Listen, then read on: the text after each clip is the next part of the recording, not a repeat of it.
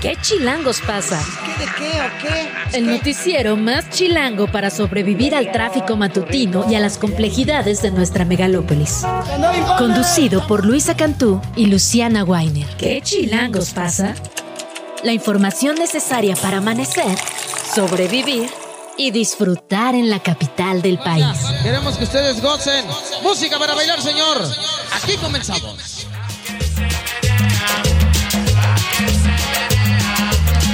Siete de la mañana, tres minutos. Estamos escuchando cumbia sobre el río de Celso Piña. Qué de buenas me pone Celso Piña, caray. Ya, Luisa Cantú, buen día. Mi instinto de aplaudir. Ya, ya estamos llegando a ese momento de la semana en el que hay que poner las manitas en la rodilla para no aplaudir. Buenos días, Luciana Weiner. Qué alegría tenerte de vuelta con estas cumbias características tuyas. ¿Es también recomendación de la playlist de tu Twitter? Absolutamente. Ya me Excelente llevé, ya tengo un nuevo puesto en este equipo que es la que saca las cumbias. La que saca las cumbias. Sí, como, como bien te bautizó nuestro productor. Sí, oye, es que además, fíjate que el otro día encontré un meme que me sentí muy identificada. Decía, te mentí, no soy aesthetic, me gusta la cumbia. y yo, sí soy, amigosa. Ahora esa estética que te guste la cumbia. Se han reivindicado justo. Bueno, No sé, no sé. tómalo de que la que quería aplaudir. O sea, no, soy autoridad en la materia para nada. Pero bueno, acá nuestra compañera Fer Guzmán se echó un bailezón del otro lado. También, Fer es de la que saca las cumbias también, ¿no? Sí, sí, sí. sí. Sí, sí, tiene toda la actitud. Fer es la más estética de nuestro equipo. Eso si sí. usted no la ha visto, sígala en nuestras redes sociales, en arroba que chilangos pasa en todas las plataformas. Tiene un estilo muy bello, muy de chilango. Ah, absolutamente. Fergusa, ¿no? Fergusa son sus redes sociales, si no me equivoco, espero que sí. Eh, Querida Fer, porque, porque tiene Fergusauria, Fergusa. Es, es complicado, es complicado, pero creemos que lo estamos dando a conocer de la manera correcta. Eso, y por supuesto en las redes sociales, aquí, arroba que chilangos pasa. ¿Qué dice, en el, ¿Qué dice Fernanda Guzmán? ¿Que sí? ¿Que estamos bien con las redes Eh, sociales? está mandando stickers de la reina. Ah, maravilloso. Sí. Eh, Fergusauria, dice Fergusauria. Digamos, mi computadora está, Confirma. está un poco lenta, entonces por eso te Sí, tu, preguntaba. tu internet no se estaba perdiendo de nada más que de buenos stickers, tranquila. Oye, no, la verdad, pa- ¿para qué le vamos a entrar a los temas políticos? Ya me puse buena, Celso Piña, Cuando es tenemos miércoles. cumbia Le en ponemos este cumbia, ya, dejémoslo aquí, ¿para qué? Ya, ¿para qué? Y la verdad es que en el recorrido tampoco es que haya mucho de qué dar cuenta, porque más bien apenas se va a votar la terna, se pospuso otra vez lo de Ernestina, que Samuel se va un ratito, o sea, como que todo es, eh, estamos en espera de que pasen cosas esta semana, ¿no? La de Samuel es maravillosa, ¿no? Como que vuelve a su cargo de gobernador por tres días. Hoy voy a hablar de él en medios y redes porque un escritor leyó su libro y vaya propuestas. Entonces, al ratito lo vamos a platicar un poco más a fondo. Esa es la nota, ¿no? Sí, Alguien leyó su libro. Alguien leyó su libro. Es que justo dijo, oigan, por cierto, ya nos reímos todos de este momento de la FIL, pero estaba ahí para presentar un libro. Sí, Lo voy a leer. Tienes razón. Y lo leyó. Y no hay ninguna novedad. Hablaremos un poco más a fondo adelante. Pero bueno, Bueno. mientras Samuel presenta libro, Claudia presenta documental. Ah, sí, también. Es que estamos eh, con la autopromoción a todo lo que da. Claudia no fue a la Feria Internacional del Libro porque dice que es, bueno, dijo que es una cuestión de agenda, pero ya el otro día el presidente salió en la mañanera a decir que, de- que son de derecha, que etcétera, etcétera, etcétera, pero sí tiene documental en el Metropolitan. Y se armó buen debate. ¿eh? A que a Sabina Berman, que a muchos personajes eh, justo de la élite cultural de nuestro país, que si era de derecha, que si no era de derecha, que si son las editoriales las que llevan a los autores de izquierda. La verdad es que está bueno el debate. O sea, tengo que decirlo. Sí armó un buen debate. A nosotros que casi no nos gusta el chismecito político, estuvo bastante bueno. Y bueno, eh, Xochitl estuvo en la náhuac, fue ante estudiantes. También medio rara su inicio presentando ahí unas imágenes, no sé si viste de las propuestas y puso ahí un gusano así de Sí, los sí, demás. sí. Eh. Es una propuesta aesthetic. Ah, estética, exacto. No lo entenderías, Luciana. Bueno, pues un montón de información. Traemos varias entrevistas también interesantes. Vamos a estar platicando precisamente con eh, Gabriela Salido, quien es la panista, eh, presidenta de la mesa directiva aquí en el Congreso de la Ciudad, para que nos diga qué chilango se está pasando por allá con la ratificación de Ernestina Godoy, por qué no hay quórum, por qué no se logra la discusión. El tema es que no sabemos si vamos a tener fiscal o no. Absolutamente, se han pasado todos los procesos, tienen hasta el 15 de diciembre supuestamente, pero como lo que quieren, pues vamos a preguntarle mejor a la presidenta de la mesa directiva a ver qué opina de este asunto. Se supone que mañana a las 9 de la mañana están convocados para votar este tema, Veremos si pasa o no pasa. También nos vamos a ir con toda la envidia de este mundo hasta la fil de Guadalajara. A ver, que Ana Rivera, ella sí, nuestra, eh, nuestra- la persona que nos recomienda aquí lecturas, nos va a hablar de su propia experiencia en la FIL. La he visto súper activa, con Sí, conferencias cada hora, está con autores por ahí en su Instagram. A ver qué nos cuenta de si es de derecha o no. Ah. No, a ver qué nos cuenta de la oferta cultural. Y vamos a hablar también de desigualdad. Sin lugar a dudas, vamos a platicar con Luis Monroy Gómez Franco por este libro que acaban de presentar por una cancha pareja. Y la verdad que este investigador viene trabajando el tema de desigualdad hace mucho tiempo. Es muy interesante la, mirada, ¿no? Y justamente lo hace en este investigador del Centro Espinosa Iglesias, que sabemos que está dedicado a este tipo de temas. Así que tenemos de todo un poquito. Te faltó, te faltó la futbolista que vamos a tener, por sí. supuesto. Vamos a estar platicando con Natalia Tolzá, que ha jugado para el Veracruz, que ha jugado para los Pumas, y nos va a hablar de esta propuesta de poner un salario base para las jugadoras. Spoiler, ya nos contó que ella ganaba 4 mil pesos, que no es ni el mínimo, como No. jugadora profesional. Por este tipo de historias es que se está legislando finalmente un piso, insistimos, el mínimo Y ahora sí que piso parejo como el libro. literal, así. Tal cual, hay muchos pisos parejos. También en el deporte. Entonces, bueno, quédese porque hay un programa bastante rico. Vale, empecemos. Al no lograrse el quórum el día de ayer, fue levantada la sesión en el Pleno del Congreso de la Ciudad de México. Por ello, sigue pendiente el dictamen para el proceso de ratificación o posible ratificación de la fiscal capitalina Ernestina Godoy. Debido al anterior, se citó a los diputados y las diputadas locales a una sesión este jueves 30 de noviembre. Están citadas, citados a las 9 de la mañana, pero bueno, ya sabemos que eso puede postergarse un poquito. El Congreso pidió apoyo vía un oficio digamos, eh, pues bastante formal, a la Secretaría de Seguridad Ciudadana para que el recinto, para que la esquina de Donceles y Allende esté resguardada a partir de ayer, 28 de noviembre, y pues en lo que dure esta discusión. Me gusta porque dice se puede postergar un poquito hasta el 2024, por ejemplo. Yo decía como a las 11, que normalmente empiezan, pero tienes toda la razón, la mira es amplia. Bueno, por otra parte, senadores y senadoras votarán este miércoles en el Pleno la terna propuesta por el presidente Andrés Manuel López Obrador para nombrar una nueva ministra de la Suprema Corte que sustituya justamente a Arturo Saldívar.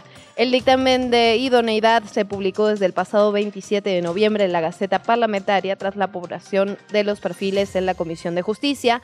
Esta designación requiere de dos terceras partes de senadores y senadoras presentes. Se ve difícil, la verdad, la aprobación. Recordemos que si esta terna es echada para atrás, vendría una segunda por parte del Ejecutivo y ya ahí hay que elegir o elegir, o si no, el presidente podría elegir directamente desde esa terna la opción que le parezca la más adecuada. Yo creo que ahí es donde sí hay consenso por parte de todos los grupos parlamentarios en que no debe ser el Ejecutivo quien finalmente decida, sino el Senado en su facultad constitucional quien lo haga, ¿no? Entonces yo creo que sí tienen esto en la mira las senadoras y los Sí, senadores. claro. Y el guiño de Ricardo Monreal, que acaba de regresar al Senado y regresó literalmente diciendo, vengo a hacer mi parte desde este poder para el proyecto, digamos que viene. Y desde ahí ayer dijo, no le toca, no es deseable que No es el presidente López Obrador sea quien elija, hagámoslo desde acá. Entonces, bueno, también lo sabremos en unas horas, que pueden posponerse hasta... Se puede posponerse hasta ¿Quién sabe qué año? el sexenio que viene. Venga. La Comisión de Gobernación, también por allá en la Cámara Contraria, la Baja, aprobó el proyecto de decreto del presidente Andrés Manuel López Obrador para extinguir a Notimex, la agencia de noticias del Estado mexicano. Este dictamen fue turnado a la mesa directiva para su posterior discusión y votación ya en el Pleno. La votación en la comisión tuvo 20 votos a favor de Morena y sus partidos aliados y 17 en contra de la oposición del PAN, PRI, Movimiento Ciudadano y el PRD. Escuchamos al respecto a la diputada panista María Elena Pérez. Aproximadamente 200 trabajadores sindicalizados y sus familias perdieron el sustento. Y ellos se debe sumar, y a ellos se debe sumar trabajadores de confianza y reporteros y corresponsales nacionales y en el extranjero. Además, durante esta larga huelga, ya dijimos, inició en el año 2020, motivada por los malos tratos y despidos injustificados por la directora San Juana Martínez. Lo cierto es que los trabajadores tenían sin cobrar muchos meses atrás. Sí, sí, sí. Justo por eso la directora San Juana Martínez argumentó para estos cambios que hizo que había muchos aviadores y en ese inter hubo un montón de despidos que el propio sindicato denunció como injustificados, lo que se enfrascó en un pleito que la verdad se resuelve hasta ahora de esta manera, ¿no? Y, y de la peor manera, lo veníamos hablando antes del aire, la verdad es que creo que cierra un medio de comunicación siempre es una mala noticia si hablamos de un medio de comunicación del Estado y que, digamos, fungió el rol que tuvo Notimex en algún momento en cuanto a la información de este país. Creo que es una mala noticia, creo que no le estamos dando el espacio suficiente y habrá que entrarle más a fondo a este tema. Y acá soy juez y parte, pero habrá que ver si de, se fortalece, digamos, entonces en contraparte el Sistema Público de Radiodifusión del Estado mexicano, el SPR, que es, digamos, eh, si bien no es la agencia estatal, sí es un medio público, que no Sí. es del gobierno, sino de todas las personas claro, claro, ciudadanas, claro. que eso es importante decirlo, no puede estar en control de ningún partido político nunca, sino de la ciudadanía. Habrá que ver porque en algún momento se habló de incluso hacer la BBC mexicana, ¿no? De que fuera este sistema tan poderoso con sus filiales en los estados que, que pues tal igual tuviera esa reputación. Bueno, lo cierto es que la operación del proceso de liquidación de Notimex va a correr a cargo del instituto para devolverle al pueblo lo robado. Nos vamos con otra de las noticias que ha dado mucho de qué hablar. El presidente López Obrador envió al Senado de la República una solicitud de autorización para que 11 militares estadounidenses entren a México para brindar entrenamiento a tropas mexicanas. El personal del ejército de Estados Unidos permanecería en nuestro país del 23 de enero al 21 de marzo del 2024. En este oficio se señala que los soldados estadounidenses van a impartir el curso denominado Fortalecer las capacidades de las Fuerzas Especiales de la Secretaría de la Defensa Nacional. Y pues ahí la única información que tenemos es esto publicado en la Gaceta, ¿no? Sí, sí, Pero sí. yo creo que hoy sin duda le van a preguntar al presidente, entonces también lo sabremos eh, a lo, Lo cual no de la siempre es matutina. garantía de que tengamos más información, hay que decirlo. ¿no? Y además entran con permiso de armas y municiones. Sí, sí, es- está, la verdad que sí, sí causó controversia. Tenemos poquita información, pero llama la atención, al menos, ¿no? Por decir lo mínimo. Sí, y ahora también hay que decir que justo por la reforma anterior que prohibió la entrada de personal de seguridad estadounidenses que se tiene que hacer de esta manera. Entonces, se puede ver el vaso medio lleno o medio vacío, ¿no? Porque por lo menos ahora se hacen vía oficio y no Sí, al final sabemos que están eh, entrando, exacto. sabemos para qué están entrando. Ahora bien, también el curso Fortalecer Capacidades de las Fuerzas Especiales de la Secretaría de la Defensa Nacional es tan amplio como cualquier otro título, digamos. Exacto, y sobre todo en este marco, digamos, de cooperación bilateral post reunión de los presidentes. ¿no? Absolutamente. Entonces, bueno, en la información más del Valle, de la zona de metropolitana del Valle de México, Higinio Martínez renunció al cargo que le otorgó Delfina Gómez como jefe de gabinete y proyectos especiales del gobierno del Estado de México. Por eso hoy se reintegra a su escaño en el Senado de la República. A pesar de que Higinio fue anunciado desde el pasado 13 de septiembre, no tomó protesta este cargo, no se le asignó un espacio ni una oficina en la sede del gobierno mexiquense. A pesar de esta renuncia, Martínez descartó que haya algún tipo de rompimiento con la gobernadora y dijo que la va a seguir apoyando ahora desde la Cámara Alta. Escuchamos a Higinio Martínez. No renuncié porque nunca asumí el cargo. O sea, eso también nunca asumí el cargo. Estoy incluido desde mi trinchera, que es eh, ahora ser senador. Este, ella va el sábado al Estado de México, preparamos la gira de ella. Lo puedo hacer así, siendo funcionario público no lo podemos hacer.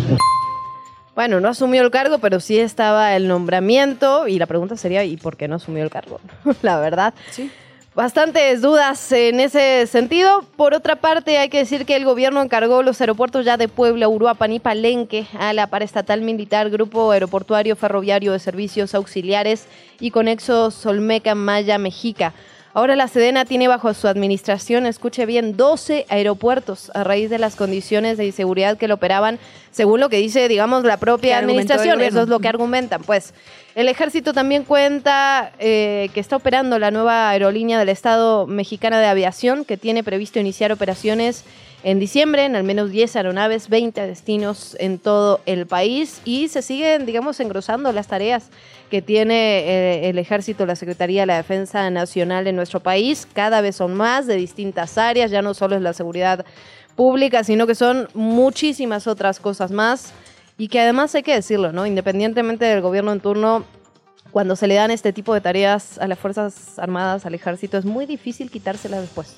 Sí, ayer lo hablábamos con Nacho Rodríguez Reina, cuyo trabajo de la fábrica de periodismo recomendabas tú por acá el lunes, eh, que nos decía eso también, es, es el tema de su operación con rendición de cuentas internas únicamente, ¿no? O sea, Únicamente. nos estamos tardando, este trabajo que presentamos ayer, que comentamos el lunes, era sobre la guerra, el mal llamado periodo guerra sucia, que más bien ahora podemos decir de contrainsurgencia o de terrorismo de Estado. Sí, los 70, pues. 70s, O sea, 80s, ajá, como ese marco, estamos sabiendo 50 años después qué pasó, ¿no?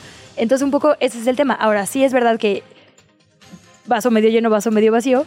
Yo prefiero que el ejército resguarde vacunas y resguarde aeropuertos que seguridad pública, porque para la seguridad pública hay otro tipo de lógica. Pues una cosa son las vacunas y otro los aeropuertos. No hay que olvidarnos el tema Pues, migrante, por ejemplo. O bueno, sea, pero ahí más bien tendría que haber un ente especializado en trato a la migración. Bueno, está- o sea, debería, digamos, en, términos porque los aeropuertos también la son verdad es que- entrada y salida, ¿no? De trata, drogas, o sea, como que a mí no me no me hace tan poco sentido la parte de aeropuertos. Hay otras que sí, habrá la de migración. Si, si tienen la, la capacitación para hacerlo, ¿no? La verdad es que la Secretaría de la Defensa Nacional tiene una capacitación muy puntual en ciertos temas y pues ahora parece que manejan todo, ¿no? El tema es ese, eh, ¿estás para resguardar o para administrar, no? O para crear política pública, o sea, Claro, sí, para sí, aquí o sea, están Eso es muy importante, totalmente. Absolutamente. En fin, así las cosas. La mesa directiva de la Cámara de Diputados y Diputadas devolvió el dictamen que reforma el artículo 123 de la Constitución, este famoso que pasa de 48 horas laborales a 40 a la Comisión de Puntos Constitucionales de la que había salido. Todo esto es porque hay un acuerdo ahora entre los grupos parlamentarios para que se modifique el proyecto original. Pues, ¿qué pasó? Básicamente, muchas cámaras empresariales saltaron cuando se aprobó esta reducción de la jornada laboral, que es por cada cinco días que trabajes tienes que tener dos de descanso y no solo uno, como Ajá. pasa para la mayoría de las personas en este país. Y entonces se abrió un parlamento abierto y por protocolo parlamentario se tienen que escuchar todas las voces de este parlamento e incorporarse a un nuevo dictamen, pues que sea plural, y eso es lo que sucedió. Vamos a escuchar la voz de la legisladora Marcela Guerra, presidenta de la mesa directiva. acuerdo de esta mesa directiva se instruye que el dictamen en materia de días de descanso laboral se remita a la Comisión de Puntos Constitucionales para que se incluyan las consideraciones y conclusiones vertidas en los foros del Parlamento abierto en materia de jornadas y descanso laboral. Bueno, ahí la escuchábamos y por supuesto que hay reacciones ante esto, porque hay que decirlo, ¿no? Este, este dictamen, este proyecto se viene también aplazando, aplazando, aplazando, aplazando, echándose para atrás. Y por eso la noche del martes un grupo de jóvenes realizaron un bloqueo al norte de la capital, específicamente en la avenida Eduardo Molina y en la Gustavo Amadero. Están exigiendo que se apruebe la reforma de las 40 horas laborales por semana y había consignas, digamos, muy interesantes, ¿no? Por ejemplo, quiero vivir, quiero soñar, no solamente existir para trabajar, o no queremos más tiempo en la oficina, más tiempo con la familia. Los jóvenes se hicieron presentes aquí en la capital. Vamos a escuchar parte de lo que se vivió. Vamos a salir a las calles para que escuchen que el 99% de la población a la que se deben está a favor de la reducción de la jornada laboral, porque no queremos que nuestras vidas se traten únicamente de trabajar y generar capital para la Coparmex. Y si no están de acuerdo, pues entonces a la siguiente los votamos fuera. Así de simple. Bueno, evidentemente ante esta movilización, elementos de la Secretaría de Seguridad Ciudadana se desplegaron ahí en la zona, querían liberar esta arteria porque además es una arteria muy importante, ¿no? Conecta la Gustavo Madero con Azcapotzalco, finalmente lo lograron. Y hay que decirlo, ¿no? Eh, está ampliamente probado en diferentes eh, estudios académicos que esto además mejora, no solamente mejora las condiciones de los y las trabajadoras, por supuesto, sino que además mejora su rendimiento laboral. Sí. Es decir, eh, digamos, las vacaciones, los días de descanso, Incluso la salud, evita el sedentarismo. Totalmente, o sea, ¿no? O sea, hay mucha resistencia, creo que llegaremos a ese, a ese punto, ojalá lo podamos platicar pronto con, con Más la bien, senadora Patricia Mercado. Sí, prometemos, la tenemos creo que mañana o pasado, ¿no? Eso nos había prometido. Sí, hay registro auditivo. Hay registro auditivo de, de lo que nos dijo en estos micrófonos, pero la verdad es que sí, mucha resistencia en ese sentido, un dictamen que se ha ido postergando y postergando y que la verdad solo da condiciones otra vez, ¿no? Básicas, piso, piso parejo, piso, piso bajo, pues. No, y es increíble que siendo uno de los países de la OCDE con más horas laborales mm, peor pagadas, esto siga siendo una discusión. O sea, vamos tarde, ¿no? En realidad, como dices, estamos llegando a las condiciones piso como si fuera, o sea, estamos mejorando nuestras condiciones a las piso de la mayoría de las naciones con las que nos podemos comparar, ¿no? Es una locura. Y bueno, también ahí decir, hubo muchas quejas por parte sobre todo de la prensa, había por ejemplo la cobertura de pie de página de este operativo para Sí. desalojar las calles, ¿no? Un operativo pues que se supone que ya no iba a haber, con granaderos que ya no iba a haber. Entonces, estamos a punto de entrar a un- una pausa, entonces vámonos rápido si quieres con presidenciables. Muy bien, ¿qué está ocurriendo en ese campo alrededor de las 6 de la tarde de este martes? Ya lo decíamos, se presentó el documental sobre la vida de la precandidata presidencial Claudia Sheinbaum en el Teatro Metropolitan. Esta producción, digamos, realizada por el hijo de Sheinbaum, justamente a Rodrigo Imas Alarcón, estará disponible de forma gratuita en redes sociales a partir del 29 de noviembre. Esto lo aclaró Mario Delgado, quien fue uno de los asistentes justamente a la proyección del documental. Somos decenas de millones de mexicanos y mexicanas que nos une la decisión de construir un país más justo, el anhelo de que un México mejor es posible. No hay marcha atrás, vamos a hacer historia.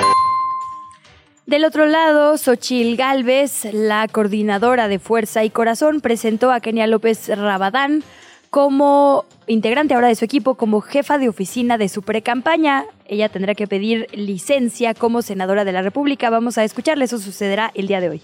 Le agradezco la invitación, será un trabajo de tiempo completo. El día de hoy enviaré a la mesa directiva del Senado de la República mi licencia para que eh, a partir del 30 pueda yo estar de licencia y esté trabajando todos los días, tardes, noches y madrugadas.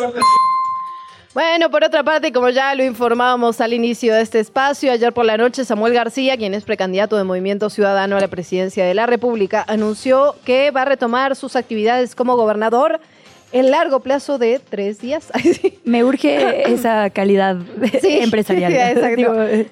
Y mientras no quieren bajar las horas laborales, Samuel García, claro que sí, retoma durante tres días su cargo de gobernador, lo hizo a través de un video y un comunicado y dijo que volvería a sus funciones, obviamente para irse nuevamente eh, a realizar campaña el primero de diciembre. El ahora gobernador y ayer precandidato insistió en que dejará como encargado de despacho a Javier Navarro, actual secretario de gobierno. Lo escuchamos. Reasumo funciones como gobernador constitucional Javier a partir de ahora regresa de secretario general de gobierno y el viernes primero a las 11.59 te dejo de encargado de despacho para poderme ir a hacer campaña y ganar la presidencia de la República. Bueno, hay que acordarnos que no había gobernador en Nuevo León. No sé si has visto los memes así, ya desde los niños señalando a otro niño chabolita de jaja, no tienes gobernador. Eso estuvo en todas las cuentas regiomontanas porque real no había. O sea, entre Tengo que, cambiar mi círculo de, de Twitter, sí, claramente. Amiga. pues bueno, por lo menos ya con esto tiene gobernador hasta el primero de diciembre. En efecto, veremos qué pasa en ese sentido. Tres días de gobernador de Samuel García. La entrevista. ¿Ya estás grabando? 7 de la mañana, 31 minutos. Hablábamos ya del proceso de ratificación de la fiscal capitalina Ernestina Godoy, cómo se ha estado retrasando esta votación ahí en el Congreso de la Ciudad de México. Y para hablar más sobre este tema, recibimos con muchísimo gusto a Gabriela Salido, presidenta de la mesa directiva del Congreso Capitalino. Presidenta, ¿cómo está? Bienvenida. ¿Qué tal? ¿Cómo están? Buenos días, Luisa Luciana. Qué gusto saludarlas. Todo nuestro diputada, muchas gracias por su tiempo. Preguntarle primero por esta solicitud que hace a la Secretaría de Seguridad Ciudadana de resguardo del recinto del 27 al 30 de noviembre.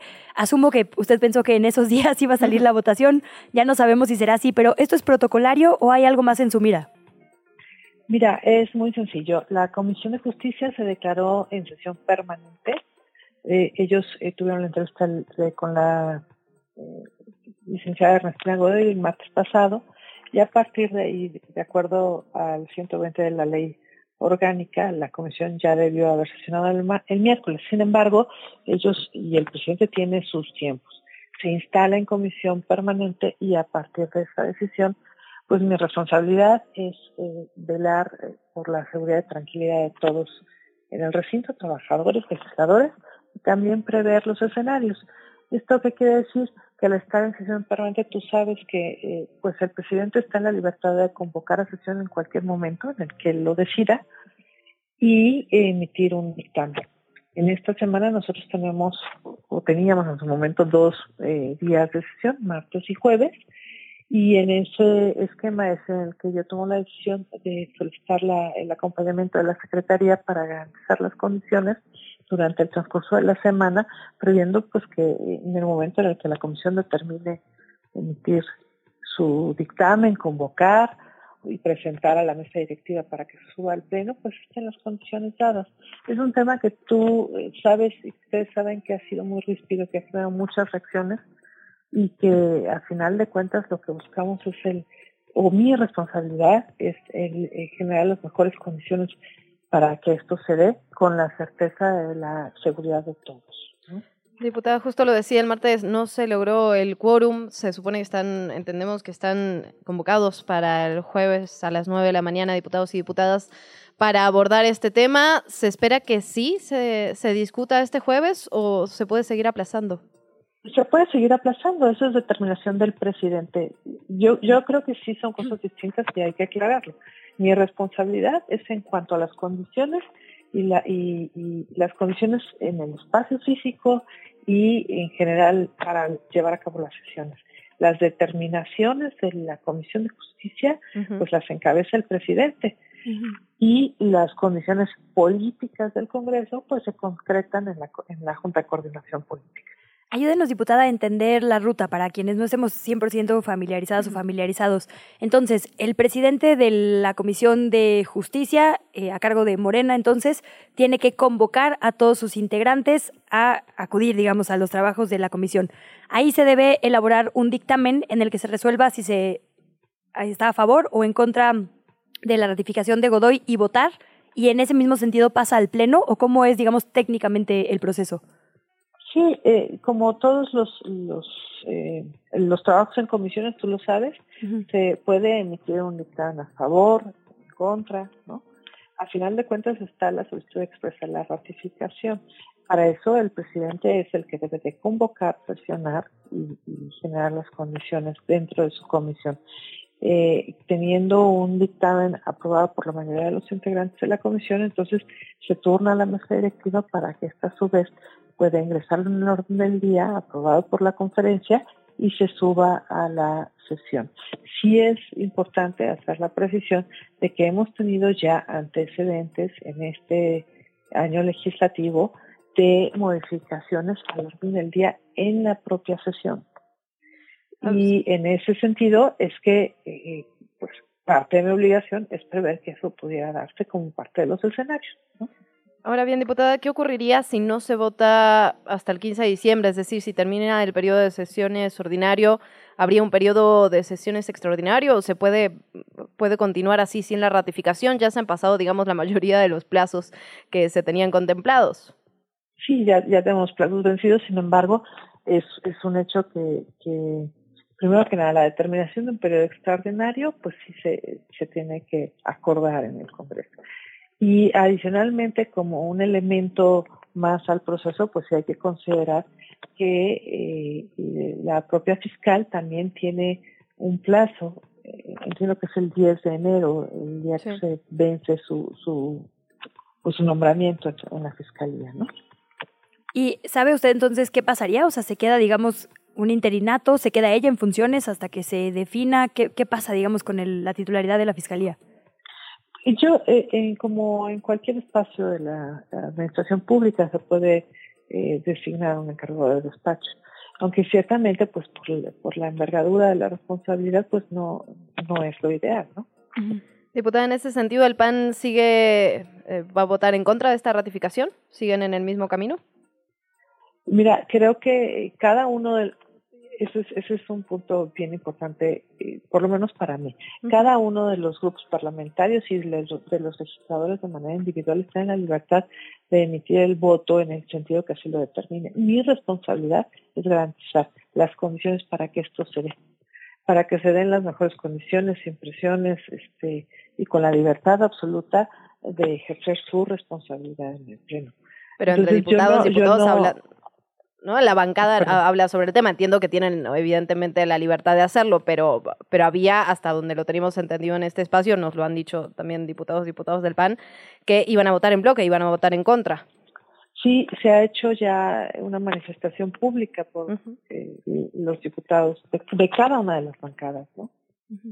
Diputada, decía usted que eh, sería, digamos, idóneo que esto saliera antes que el presupuesto, cuya fecha también es el 15 de diciembre, la votación del presupuesto. Han estado escuchando distintas voces de las alcaldesas y los alcaldes que acuden a, pues, a la Carta Santa. ¿Qué, ¿Cuál es el balance, digamos? ¿Qué han pedido las alcaldías? ¿Cuánto se les va a conceder? ¿Cuánto no? ¿En dónde habrá recortes? ¿En dónde aumentos? Mira, ciertamente el cierre del periodo es el 15 de diciembre, por eso es, es también la, la presión.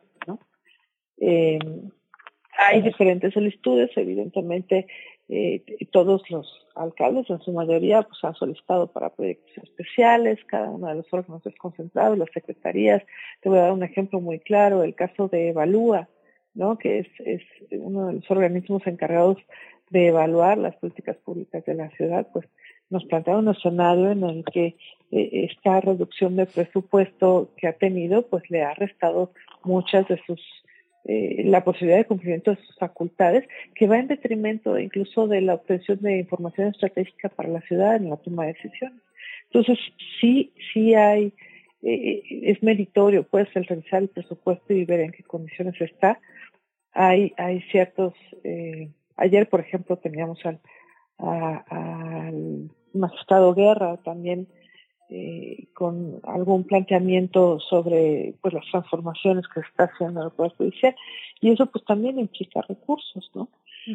Eh, ¿Cuál es el antecedente? Pues sí tenemos el antecedente de presupuestos que no han sido modificados, que han sido sostenidos por, por la mayoría y no han tenido modificaciones en su conformación. Esperamos que en esta ocasión pues sí se pueda lograr eh, las modificaciones necesarias por el bien de la ciudad. Pues estaremos pendientes, diputada Gabriela Salido, presidenta de la mesa directiva del Congreso Capitalino. Muchísimas gracias por su tiempo, por estos minutos. Veremos eh, qué ocurre mañana. Estaremos al pendiente y dándole seguimiento. Claro que sí, no, encantada. Yo te agradezco porque nos permite transmitir un poco de lo que está sucediendo en el Congreso de la Ciudad, que es importante para todos. Absolutamente. gracias, diputada Salido. Muy buenos días. Bonito día, hasta luego.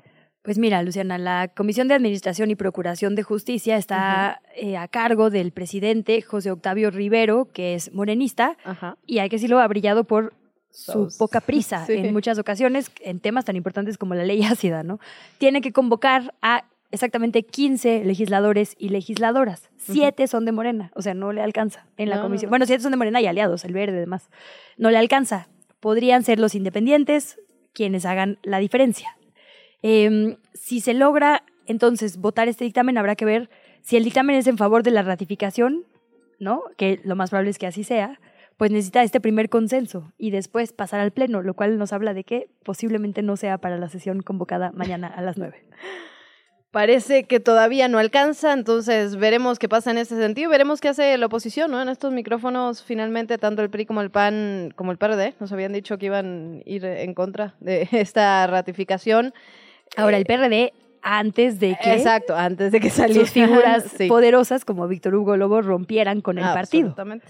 Entonces sí como aún así con esas figuras tampoco alcanza hay que decir. A menos que no estén presentes todas y todos. Ah eso sí.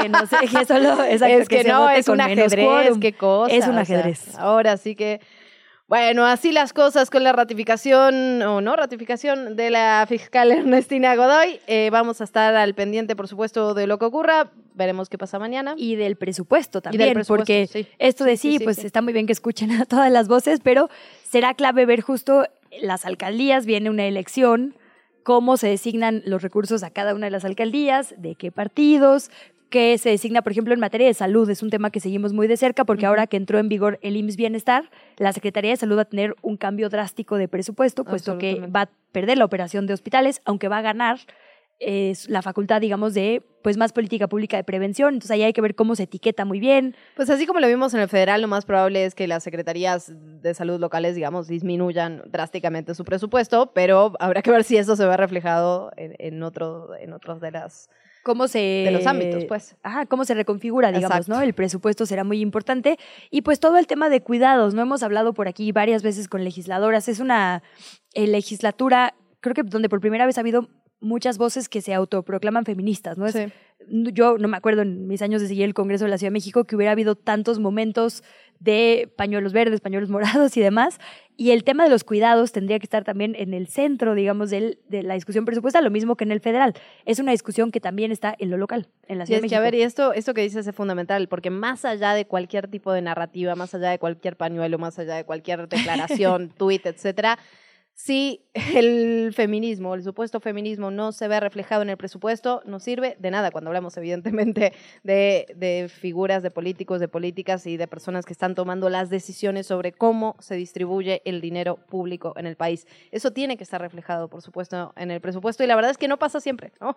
Y ahí es donde se ven las prioridades verdaderas de un gobierno. Exactamente, tal cual como lo pones. En fin, tenemos otros temas un poco más amables. ¿Vamos con ellos? Página en blanco. Descubre tu próxima lectura o una aventura con Ana Rivero.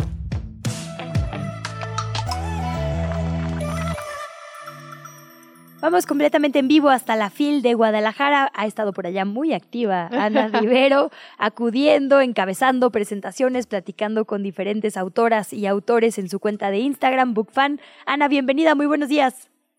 Hola, muy buenos días, ¿cómo están por allá?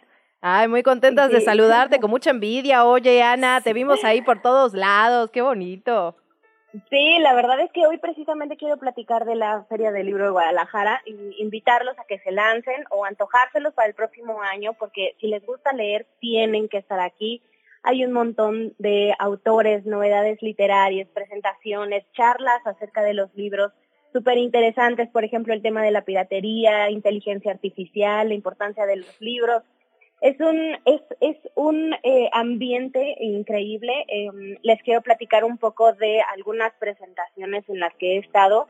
Por ejemplo, eh, la, la, presentación de la autora Beatriz Rivas, que se llama Voces en la Sombra, que es la historia de dos amantes de reales, que fueron eh, Anne y François, un presidente de, de Francia, y Juliette y Víctor Hugo que trae datos súper interesantes sobre este autor, Víctor Hugo, el autor de Los Miserables y, otras obras.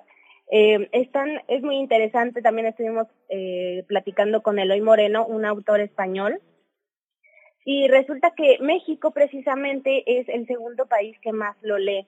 Tiene un montón de libros muy interesantes con temas muy variados. Eh, nos platicó también de próximas adaptaciones eh, para la pantalla, es lectura para chicos y grandes y es muy bonito también ver aquí los jóvenes, la emoción de los chavos por ver a su autor, por conseguir la firma, no saben las filas mm.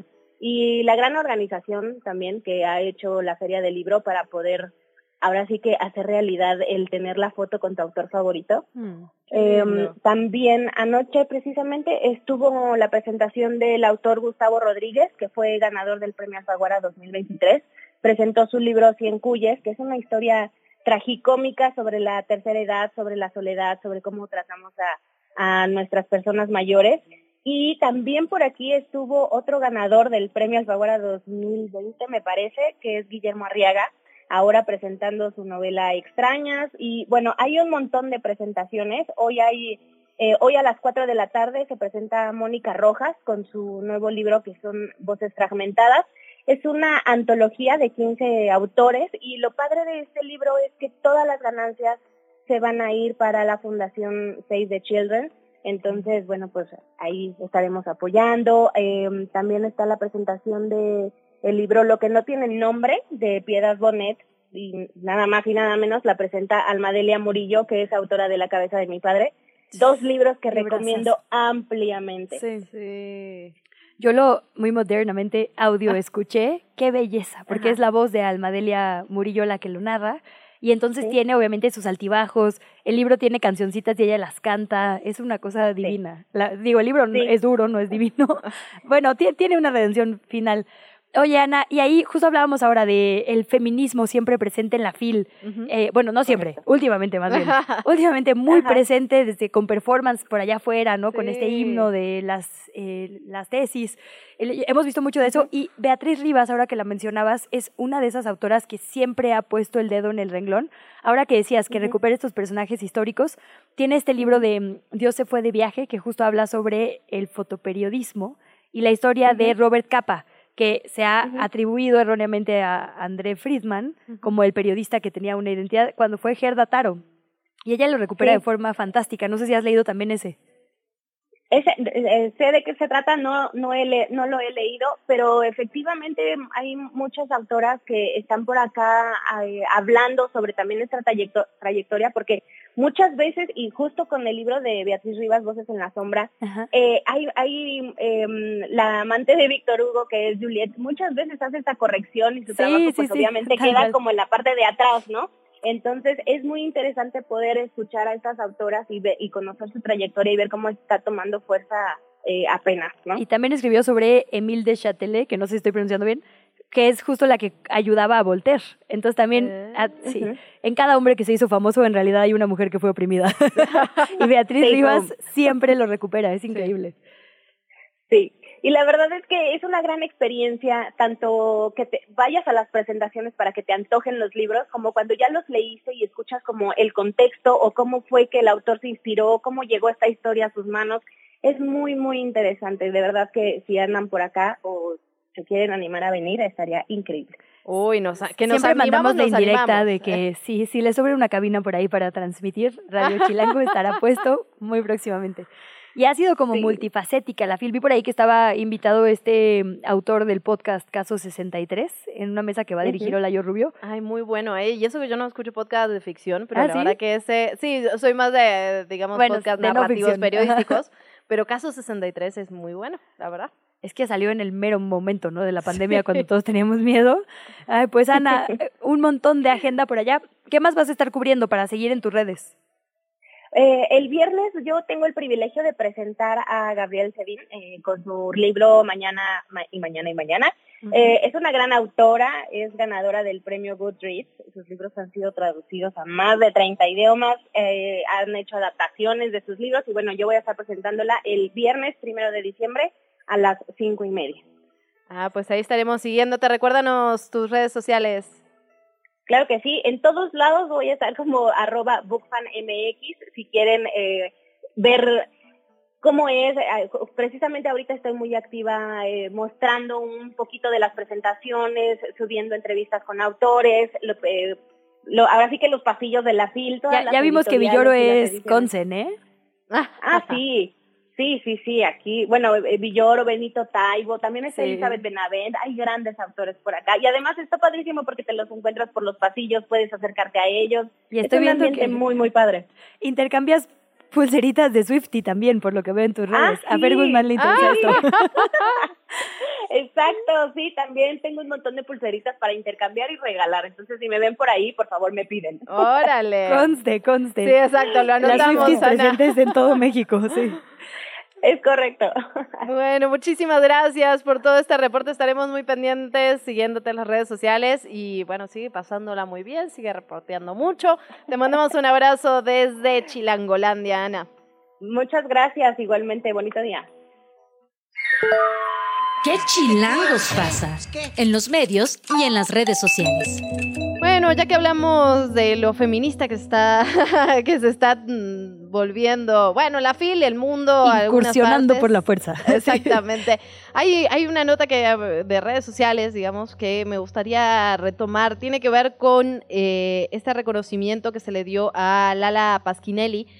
La eligió la BBC como una de las mujeres, de las 100 mujeres más influyentes del mundo en 2023. Ella es abogada, poetisa, activista, feminista, pero lo que me interesa aquí es que es la creadora de Mujeres que no fueron tapa. Mujeres que no fueron tapa, según su propia descripción, es un proyecto artivista, digamos, de arte y activismo, y feminista de transformación social. Nuestros objetivos son mostrar la forma en la que la cultura masiva reproduce y construye estereotipos de género y mandatos, desnaturalizarlo y hackearlo construir otras narrativas expandiendo las voces e historias de las mujeres que se construyen por fuera de esos modelos e imposiciones. Y la verdad, eh, tienen una página de internet, pero yo lo sigo, digamos, en redes sociales, en Instagram particularmente, y es muy interesante porque hacen, digamos, varias cosas a la vez. La primera es encontrar como personajes, eso, mujeres que no fueron tapa, mujeres que no salieron las noticias, pero que hacen cosas por fuera de estos estereotipos de género muy, pero muy interesantes. Y por otro lado, eh, tienen un activismo, digamos, muy centrado también en el tema de los estereotipos relacionados con el cuerpo de las mujeres. Entonces, muchas veces lo que hacen es recuperar noticias que claramente son discriminatorias, que claramente están reproduciendo estereotipos en los medios de comunicación tradicionales, masivos, y esto, ¿no? Lo, lo hackean de alguna manera, lo exponen, tratan de cambiar la narrativa, así que la verdad me parece un proyecto súper interesante y aprovecho ahora que fue Lala Pasquinelli eh, fue reconocida como una de las 100 mujeres más influyentes del mundo. Mujeres que no fueron tapa, la verdad que vale la pena seguirlo, vale la pena chismearlo por ahí. Muy buena recomendación. No me van a alcanzar los dos minutitos que nos quedan antes del corte. Entonces, no sé por qué no me sorprende. Aviso que pasamos el corte para hablar de esto. Esta se llama sencillamente Samuel presenta su libro, de Fabricio Mejía Madrid, el escritor, eh, que escribe en Sin embargo MX, que pues se dio cuenta de que había mucho ruido alrededor de este momento de Samuel García en el que pues se equivoca, dice, no me vaya a pasar lo que a Peña Nieto y le pasa lo que a Peña Nieto, que se equivoca con autores y con títulos de libros, pero bueno, él dice, por cierto, estaba ahí porque escribió un libro, lo voy a leer. Y entonces lee este libro y básicamente lo que hace es un resumen de los postulados del gobernador de Nuevo León, que dice que eh, Nuevo León debería ser una especie de Silicon Valley, que sea una economía, es que me quiero reír, pero pues esa es la propuesta. Lo dice serio. una economía, exacto, parece chiste, pero es anécdota. Una economía propia, ¿no? Que sea potencia en el mundo eh, al digamos, en símil a Silicon Valley. Lo cual, digo, hace sentido con sus políticas de traer Tesla a Nuevo León y demás. Sostiene esta idea de que el norte trabaja, el centro administra y el sur, pues como que quién sabe qué hace, según él. Lo cual, pues dice Fabricio Mejía, es un propio, un propio, poco, Dios mío, problemático, porque pues ya no quiere gobernar Nuevo León, quiere gobernar una república completa y parece que más bien como que usó los mismos postulados para ganar Nuevo León para toda la república. Otra de sus propuestas es eh, pues esto como muy antifederalista, que es que ya no se recauden impuestos de todos los estados y se redistribuya desde la federación para que se cierren las brechas de desigualdad. Él dice, pues los estados que más aportan deberían recibir más, un poco lo mismo que ha planteado una y otra vez, y que los estados pobres pues le hagan como puedan. Sí, lo cual... es un poco lo que le falta claramente a Samuel García, ¿no? Una visión, digamos, de todo el país en su conjunto y no solo de, pequeño espacio. Seguimos revisando las redes y los medios de comunicación. Hablábamos de la columna del día de hoy del escritor eh, Fabricio Mejía, que disecciona este texto sobre eh, Samuel García, es esta propuesta, digamos, que hace a través de su libro en la FIL, de lo que debería ser la federación. E insistimos, realmente nada nuevo, digamos, o sea, son propuestas que ya había dado, pero no es lo mismo darlas cuando le estás hablando solo a tu electorado neoleonés que a toda una república, ¿no? Y hay pues sí una clara diferenciación entre lo que piensa sobre el norte, el centro y el sur del país. Finalmente cierra eh, Patricio Mejía hablando sobre algo que él cataloga o llama antipolítica. Y es justo curioso, claro, una campaña todo menos política. Una campaña que por un lado apela al consumo con esta figura central de Mariana Rodríguez, con los tenis, con las joyas. Digo, la verdad es que meterse a su Instagram es tal cual recomienda juguetes para niños, habla de Samuel, recomienda unos tenis, habla de Samuel. Lo dice la persona que, que, compró algo, ¿verdad? Sí, literalmente.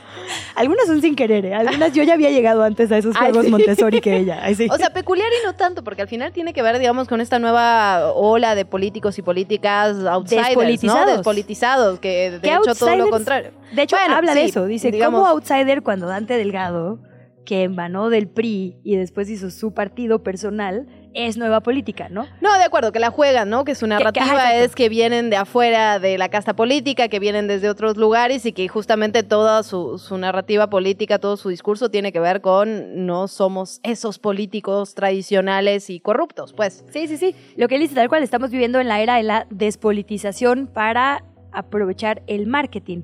Y un poco esta apuesta, ¿no? De los videos en primera persona, todo es lo que estoy empoderando, y ojo ahí, justo no es al partido y al proyecto, sino la marca personal, que es lo que ha hecho muy bien Mariana Rodríguez, y que es un poco, pues sí, a lo que apela eh, que quiera la juventud, que la juventud busca consumir, está mucho tiempo en redes y se siente cercana a los personajes apolíticos, ¿no? Y es que eso que dices, la verdad que es interesante, porque finalmente, eh, independientemente de las ideas que hay detrás del proyecto, como están usando las redes sociales, Samuel García y, Mariana Rodríguez, está muy relacionado, digamos, con una estrategia que apunta hacia los jóvenes, que ha sido muy exitosa en otras partes del mundo y que tiene que ver con esta cámara, digamos, una cámara individual, con tomas que se mueven, con algo mucho más eh, espontáneo que los políticos tradicionales que hacen esas campañas aburridísimas, súper solemnes, que no les llegan a nadie y que luego tienen, y esto es interesante, ¿no? Y pasa un poco, bueno, pasaba con Marcelo Ebrard y pasa un poco con Claudia Sheinbaum, que tiene que ver con las redes sociales absolutamente disociadas de su personaje político, porque en, el community manager de TikTok ¿no? Está haciendo cosas por ahí simpáticas que apuntan a la juventud, pero finalmente eso no se condice con el personaje que es públicamente. No, y es claro, Max Cortázar, ahora que llega a la campaña, por ejemplo, de Xochil Gálvez, que había estado con dos administraciones panistas anteriores, acuñó junto con otros consultores estas frases muy anti-AMLO, pegajosas por toda la República.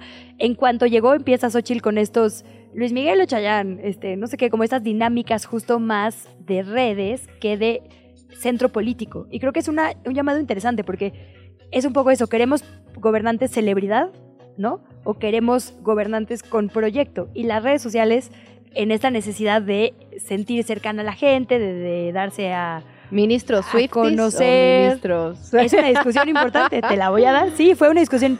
En mi caso, creo que independientemente de los Swifty, por ejemplo, sí se discute fondo en los TikToks de Arturo Saldívar. Te caerá bien o mal, será una buena vía o no, pero sí es como porque no digo, también lo hace por ejemplo Santiago Krill para darle equilibrio a mi postura. Pone artículos de la Constitución en sus redes, en sus reels, habla de discusiones centrales, explica por qué una cosa es derecho, ¿no?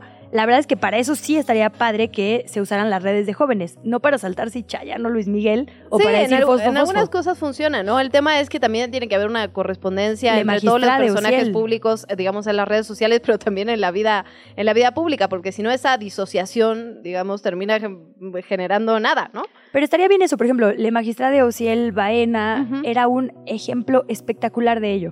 El uso de las redes sociales con el humor y la dinámica de las redes sociales, esta ligereza con fondo.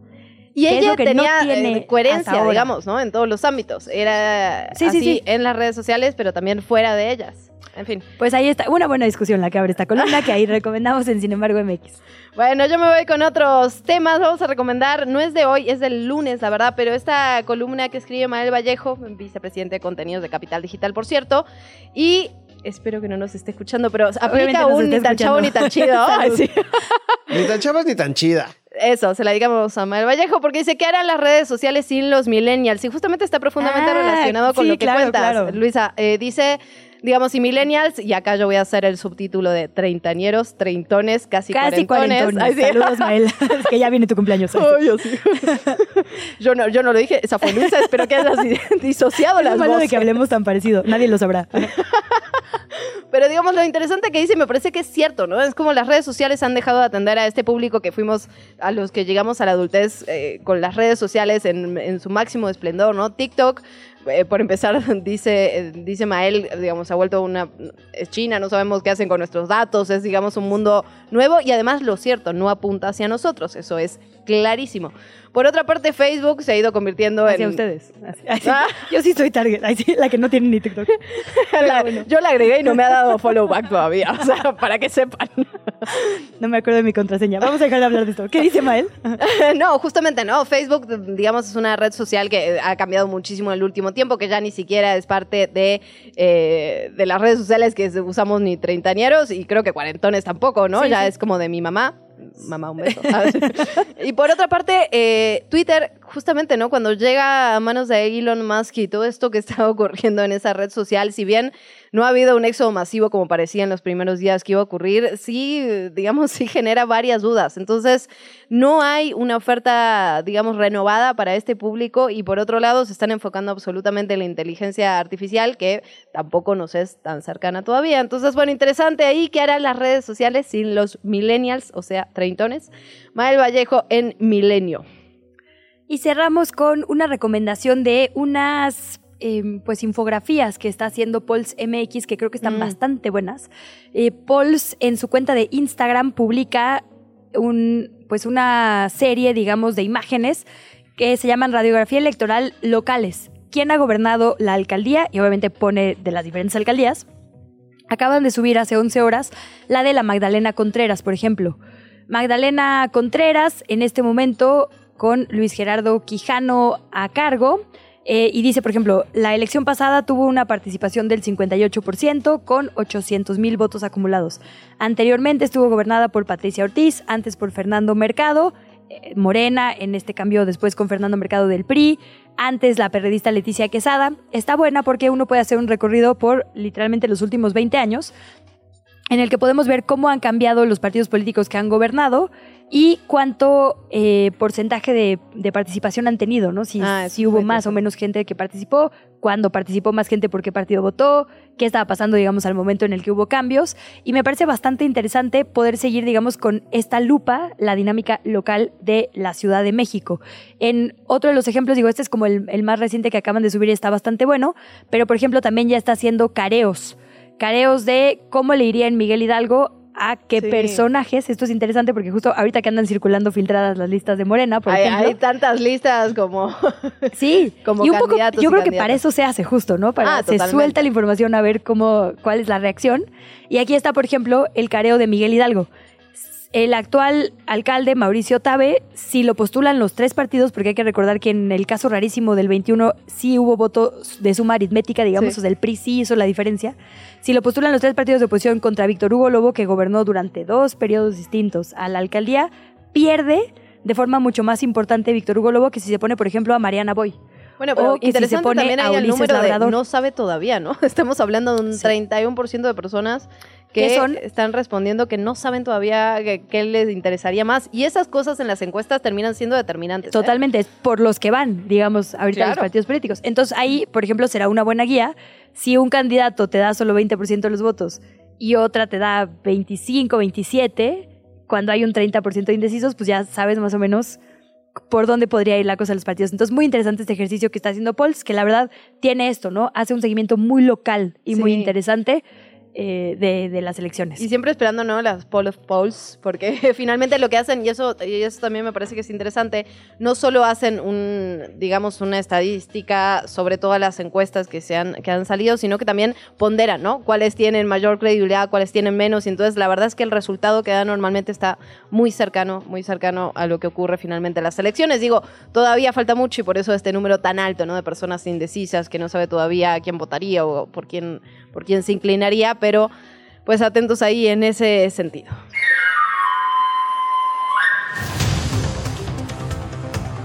Ocho de la mañana, siete minutos, volvemos con un resumen informativo. El jefe de gobierno, Martí Batres, encabezó el quinto informe de la transformación digital aquí en la capital y dijo que la ciudad ya cuenta con esta aplicación CDMX que ofrece 29 servicios, entre ellos almacenamiento de documentos digitales, la licencia de conducir, la tarjeta de circulación, la credencial de funcionario del gobierno, el módulo de movilidad integrada, el botón de auxilio y la alarma en casa, herramientas totalmente gratuitas que no utilizan además, y esto es importante, no utilizan los datos móviles. Interesante ahí, Luisa, la verdad es que yo me la bajé, pero no pude registrar por acá, nos dijo, no sé si lo recuerdas, pero aquí nos dijo... eh, Eduardo Clark. Eduardo Clark, gracias. que podíamos registrar nuestro auto, entonces veíamos las multas, información que me interesaba particularmente. No lo pude hacer, lo voy a volver a lograr ahora que actualicé la aplicación, a ver si ahora A ver si sí sí. lo logro. Pues fíjate que vaso medio lleno, vaso medio vacío. Yo acabo, se me acaba de vencer mi licencia Ajá. y justo dije, ay, pues a ver cómo está esto de la digital. La verdad es que es una maravilla. En tres minutos, literalmente te bajas un folio para pagar, digamos, Ah, sí, la el- licencia, sí. digital. Digo, lo malo es que sale tu misma foto, que en mi caso es una foto que me tomaron en la pandemia y salgo, pues con cara Preciosa, de pandemia, ¿verdad? Embarazada, con cara de pandemia, quitándome la careta, es de todo rojo. Pero bueno, no se puede cambiar la foto ni modo, pero en ese segundo se Tú querías una selfie así. en la Claro, yo ya quería en mi fabuloso glow de mamá. No, oye, pero fíjate que, pero la licencia, hay que decirlo, ¿eh? la licencia digital es una maravilla, Una en efecto, maravilla. pero la licencia eh, física también es muy fácil de sacar. Digamos, yo que vengo de un país donde examen, examen, examen, hora, cita, examen. bueno, ahí no, eso te lo discutiría. Tal vez sí deberíamos tener. No, sí deberíamos tener algún examen, pero lo de aquí, digamos, en la renovación, ya una vez que tienes la licencia, la renovación es una cosa Fácil. facilísima, oye. Pues ahora si le venció, literalmente lo único que hay que hacer es eh, meterse a la app, descargar, digamos, el pago, hacerlo y al segundo aparece la misma foto de nuestra licencia física, pero ya con los años actualizados, literalmente. Entonces yo ahí sí diría excelente trámite en ese sentido. Y bueno, nada más decir de, mm, de esto del chatbot. Ah, no, apenas vamos para allá. Voy a guardar mi comentario para cuando hablemos del chatbot. Eh, la CDMX va a emitir alertas sísmicas a partir del próximo año. El 31 de enero del 2024 tiene que estar habilitado el sistema de alertamiento sísmico en los celulares. Esto se anunció, tú recordarás, en el marco del aniversario que se hace siempre en septiembre.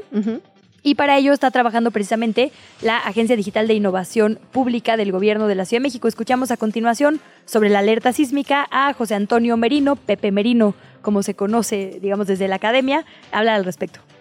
El 31 de enero, eh, junto con el gobierno federal, en este caso con el área de prevención de desastres, queremos ya tener habilitado el sistema de alertamiento sísmico en celulares. Esto es eh, un cell broadcast que garantiza que no hay encolamiento de los mensajes, que va a llegar en tiempo real a todos los dispositivos. Y entonces, más allá de los postes, siempre es importante pues, que se puedan alertar el mayor posible número de personas. Bueno, y esto es interesante. Alertamiento sísmico, almacenamiento de documentos digitales, pero también anunciaron para el 15 de diciembre un chatbot, CMX, que la idea es justamente que resuelva todo tipo de dudas que no ameriten obviamente la atención de una emergencia, algunos trámites muy simples. Eh, Pepe Merino justamente dijo que cumpliría con tres reglas básicas, ¿no? Resolver cualquier duda o tema, poder solventar cinco trámites dentro de WhatsApp o Telegram y también encontrar una solución en máximo tres preguntas que se le hagan al chatbot. Además, en todos los casos se podrá hablar con una persona operadora y eso lo agradecemos enormemente. Sí. una persona real, digamos, que esté del otro lado del chat. Vamos a escuchar cómo lo anunció. El 15 de diciembre eh, vamos a lanzar eh, el chatbot CDMX. Cualquier cosa que no sea una emergencia, ahí se te va a resolver. Y tenemos tres reglas básicas. Uno, te vamos a resolver cualquier tema y vas a salir con una solución. Entre esa solución vamos a habilitar cinco trámites que vas a poder hacer transaccionalmente ahí mismo en WhatsApp o en Telegram. No más de tres preguntas para llegar a una respuesta y siempre podrás hablar con una operadora. Necesito eso en mi vida, no más de tres preguntas para llegar a una respuesta. Ese chatbot para todo. Sí, o sea, necesitamos eso en la vida real, oye. Fíjate que yo te- era escéptica a estas cosas porque a mí también como que me desespera mucho que nadie te conteste, porque en el paso anterior al chatbot, que es por teléfono, cuando solo tienes que picar entre opciones es una cosa tortuosa. Pero justo ahora que renové pasaportes, cuatro pasaportes, te imaginarás, en la SRE tiene un chatbot igual. Y la verdad es que es muy sencillo también. O sea, sí me sorprendió que vas literal llenando opciones, te manda ahí mismo tu pago, haces todo, como que me tardé lo mismo, como 10 minutos en hacer todas las citas que antes normalmente pues hay que estar cazando cuando se abren, cuando no.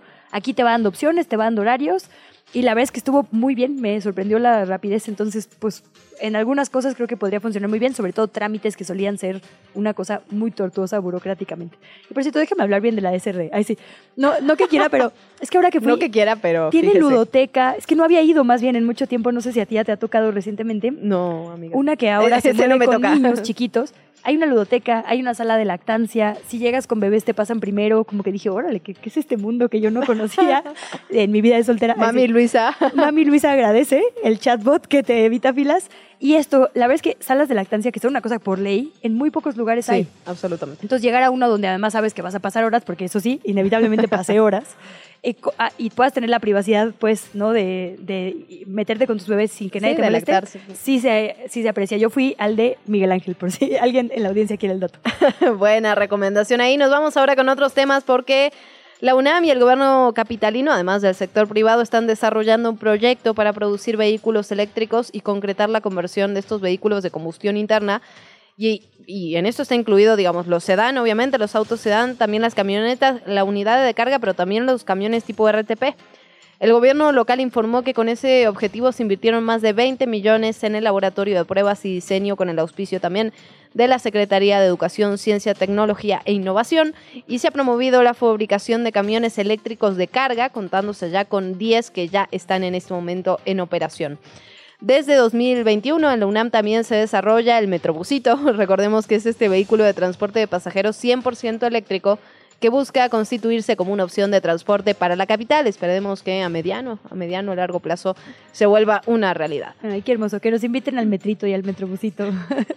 Grandes assets de la capital.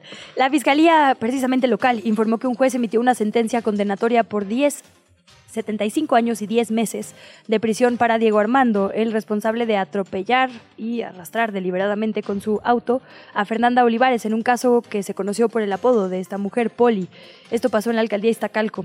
Además de este feminicidio, el de Fernanda Olivares, este sujeto fue imputado por tentativa de feminicidio en el caso de otra mujer, Fernanda Cuadra. Ahí tuvo una sentencia adicional de 23 años. Justamente vamos a seguir hablando de violencia en contra de las mujeres. Estamos en estos 16 días de activismo relacionados con el 25 de noviembre. Tenemos una nota especial, un reportaje especial de la redacción de qué chilangos pasa en relación con todas las consecuencias que se tienen digamos, a partir de un feminicidio. Obviamente no solo es la víctima, no solo son los familiares, sino que hay una cantidad de consecuencias y este círculo que se expande, ¿no? De la brutalidad, de la brutalidad de un feminicidio, de la violencia feminicida en nuestro país y en nuestra capital. Lo veremos un poquito más adelante. Mientras tanto, le contamos que en el Día Nacional de la Conservación, que se conmemora este 27 de noviembre, la Secretaría del Medio Ambiente Capitalina informó que con el objetivo de mejorar las condiciones ecológicas de las áreas naturales protegidas y también de dotarlas, digamos, de infraestructura adecuada se han intervenido ya cinco áreas naturales protegidas con proyectos especiales para su rehabilitación socioambiental, logrando que sean visitadas por más de dos millones de personas cada año. Se intervinieron 151 hectáreas de las áreas naturales protegidas. Hablamos de Sierra de Guadalupe, Sierra de Santa Catarina, Cerro de la Estrella, Parque Ecológico de la Ciudad de México, Parque Ecológico de Xochimilco y se establecieron 222 mil árboles y otro tipo de plantas se construyeron además senderos, jardines polinizadores, jardines de lluvia, gimnasios al aire libre, entre más medidas. Desde la redacción de ¿Qué Chilangos pasa? Como adelantabas, Luciana, estamos en los 16 días de activismo contra la violencia de género. Comenzaron el 25N, el pasado 25 de noviembre, y finalizan el 10 de diciembre. Por ello, todos los días vamos a estarle dedicando un ratito de nuestro programa, lo, hacemos en nuestros espacios personales y en este, por supuesto, de noticias, a visibilizar estas terribles cifras y la urgencia de mitigarlas. Vamos a presentarle un trabajo especial, por supuesto, en unos instantes más, pero hablar de esto. En México, de acuerdo con la encuesta nacional sobre la dinámica de relaciones en los hogares, 70%, 7 de cada 10 mujeres de más de 15 años ha experimentado al menos alguna situación de violencia a lo largo de su vida. Y ahora podemos nombrar otras violencias que antes estaban invisibilizadas. No solo es los golpes, no solo es la violencia física, es también la psicológica, es también la económica, es también la sexual eh, en el ámbito, por supuesto, como decíamos, íntimo, pero en el comunitario. Esto, digamos, son las olas expansivas de permisividad que hay a veces con la impunidad de la violencia de género. Y justamente, ya que mencionas este tema de todas, digamos, de todo el universo de mujeres que ha sufrido violencia, que como ya lo veíamos es altísimo, el 29%, digamos, eh, sufrió violencia psicológica. Esta es la violencia más común, digamos, entre las mujeres, 23.3% violencia sexual, la violencia en el ámbito comunitario alcanzó el 22.4% y la violencia en el ámbito laboral, y esto es muy importante, 20.8%, porque lo decimos, la violencia en contra de las mujeres ocurre primero por las personas cercanas, por el círculo más íntimo de las mujeres, ocurre dentro de los hogares, pero no solo dentro de los hogares, ocurre también en los espacios públicos, en las escuelas, en los trabajos, es decir, permea todos los ámbitos donde nosotras las mujeres nos desarrollamos en nuestra vida. Eso es brutal, porque como bien dices, inicia desde muy temprana edad, por eso también tan importante esta discusión que teníamos sobre la educación sexual desde muy temprana edad, ¿no? Decirle, dotar a las niñas, a los niños también, pero sobre todo a las niñas que son mayormente víctimas de herramientas para eh, justamente eh, evitar esta violencia o que sepan, digamos, denunciarla, reaccionar, prevenirla. En la mayoría de las violaciones y de los ataques sexuales han sido en lugares íntimos, como bien decías, pero también cuatro de cada diez niñas, según el INEGI, denunciaron haber vivido violencia sexual en las escuelas. O sea, los dos sitios donde tendríamos que estarlas cuidando más son los más peligrosos. Esto es un dato importantísimo. Y en ese sentido, para este trabajo especial, nuestra redacción habló justamente con la familia de Ingrid Escamilla y este, este caso es brutal porque se relaciona con la otra parte que tiene que ver con la violencia feminicida, las autoridades, la falta de acción por parte de las autoridades, la impunidad y, y un tema que, digamos, a mí me obsesiona brevemente que tiene que ver con eh, cómo cómo se tipifican los delitos, ¿no? Normalmente lo que vemos en el caso de las agresiones contra mujeres, llegan al Ministerio Público, se da este proceso de revictimización en la mayoría de los casos, pero después, cuando son ataques eh, contra las mujeres, se le pone como lesiones. Y esto hace, digamos, el delito de lesiones es un delito que se equipara con lo que podría pasar en una riña en la calle, ¿no? En una pelea. Entonces, lo que ocurre con este tema es que no se toma en serio, nunca se, nunca se pone como tentativa de feminicidio y eso es lo que normalmente acaba con la vida de muchísimas mujeres. ¿Te parece si escuchamos y seguimos platicando? Muy alegre, ella trabajaba, trabajaba para Anthony, este, pues era muy alegre, le, le gustaba salir mucho al parque con su hijo, al cine, le gustaba mucho comer este taquitos, le gustaban las pizzas, su comida favorita era chiles rellenos. Mire, Brenda, pues era una persona tan noble, tan noble, que nunca se imaginó el alcance de su expareja Alexis. Brenda Resendiz tenía 22 años cuando fue víctima de feminicidio por parte de su expareja Alexis, el 1 de octubre de 2021. Gonzalo Resendiz, tío de Brenda, recuerda que todo estuvo planeado. Alexis buscaba quitarle a Anthony su niño pequeño y asesinarla después. Brenda regresaba a su casa en la colonia Pensil en la Ciudad de México después de dejar a su hijo con la familia paterna. A pocos metros, Alexis descendió de un auto y le disparó en dos ocasiones. El feminicidio no solo truncó la vida de Brenda, impactó a toda la familia y mantiene en riesgo a su hijo. Desde ese primero de octubre, Gonzalo busca a Anthony. Actualmente tenemos una ficha de búsqueda, una alerta Amber y pues no hemos, las autoridades no nos han podido resolver esa situación con el niño, con el menor y pues es preocupante porque está en, en manos de familia del feminicida pues no nos han dado respuesta, no, nos, eh, no, no ha habido ninguna respuesta, no ha habido ningún, ningún apoyo, nos dicen que no, que, que están bajo el marco de la ley y pues que dice la ley que él todavía tiene derecho. Para Gonzalo, las autoridades han incumplido con su obligación de buscar a Anthony e investigar a la familia paterna. Los argumentos que le dan es que no se puede reclamar la custodia y avanzar en la búsqueda porque la sentencia que se le dictó está impugnada. Otro caso en que las autoridades fallaron e impactó de manera profunda a la familia es el de Ingrid Escamilla, a tal grado que se legisló para evitar que se repitan las mismas irregularidades. Pues ella era muy una persona con muchos proyectos de vida. Ella se fijaba metas, a ella le gustaba mucho viajar. Eh, lo que le gustaban pues eran los antojitos de ahí de Juan Galindo, en especial las enchiladas. Eh, también ella era una persona a la cual le gustaba convivir, o sea, socializar, eh, tener amistades, o sea, ella no se encerraba en un, en un solo mundo. Ella era una persona muy feliz, con una expectativa muy alta de, de vida. El feminicidio de Ingrid ocurrió en febrero de 2020 en la alcaldía Gustavo Amadero en la Ciudad de México, cuando su pareja, Eric Robledo Rosas, la asesinó en su domicilio luego de una discusión. Fue un caso recordado no solo por la hazaña, sino por la difusión en medios y redes sociales de las imágenes del cuerpo de Ingrid. Antelma Vargas, mamá de Ingrid, la recuerda como alguien con fuerzas y con ideas no como las imágenes que de manera ilegal se difundieron y circularon. Ella en esos momentos que sucedieron los hechos, ella tenía una lavandería, la cual atendía ella personalmente. Pues como terminó su maestría en administración de negocios, pues o sea, ella se quería dedicar a algo propio. Antelma Vargas también lamenta que las autoridades no hicieron una investigación con perspectiva de género, sino que fue revictimización tras revictimización. Sí, tuvimos ahí como que algunos este, mm, obstáculos, le podemos decir, porque no, fue, no era posible que después de tener todo, todo, pues casi se puede decir resuelto, tener al culpable y todo esto, o sea, nosotros... Eh, duramos toda una noche en el MP y al, otro día, todo un día y ya casi llegando a la medianoche, más de 24, mm, unas 18 horas, desde que recibieron el, los restos en el INCIFO para poder obtener la necropsia.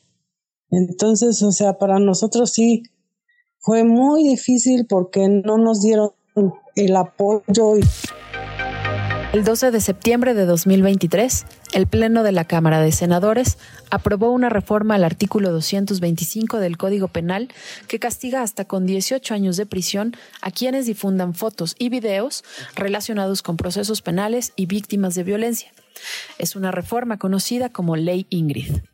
De acuerdo con datos de Mexicanos contra la Corrupción, la impunidad de los delitos de feminicidio es del 76%. Quizá en los casos de Brenda e Ingrid sí existen condenas contra los feminicidas, pero la impunidad y la revictimización por parte de la Fiscalía de la Ciudad de México fue y sigue siendo una constante. Nosotros tuvimos que pagar para obtener la justicia de mi hija.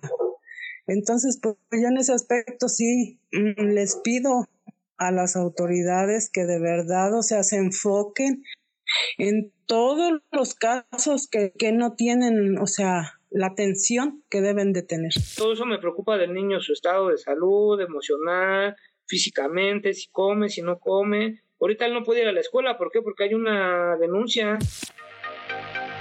Gonzalo hace un llamado a la Fiscalía para que tome cartas en el asunto sobre la desaparición de Anthony. Teme que el niño esté en peligro y viviendo con la familia que protegió al feminicida de Brenda. En el caso de Ingrid Escamilla, la sentencia dictada al culpable alcanzó la pena máxima de 70 años, pero su mamá asegura que no sabe a justicia por toda la revictimización que costó. Ahora Gonzalo y Antelma se enfocan en ayudar a otras madres que buscan justicia por la violencia de género en la capital del país. La entrevista.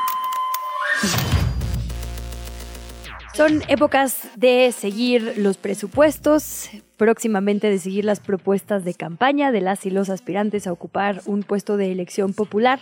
Y nos interesa muchísimo escuchar tanto como en la repartición de recursos como en las propuestas se va a combatir uno de los principales problemas que históricamente ha tenido nuestro país, que es la desigualdad, que es, digamos, el origen de muchos otros males. Y todas las herramientas que nos ayuden a entender de qué hablamos cuando decimos desigualdad son más que bienvenidas e importantes en este espacio. Y por ello agradecemos mucho que nos acompañe por acá Luis Monroy Gómez Franco, es investigador del Centro de Estudios Espinosa Iglesias y coautor de Por una cancha pareja. ¿Cómo estás, Luis? Muy buenos días. Hola, Luciana. Hola, Luisa. Un saludo a ustedes y a todo su auditorio.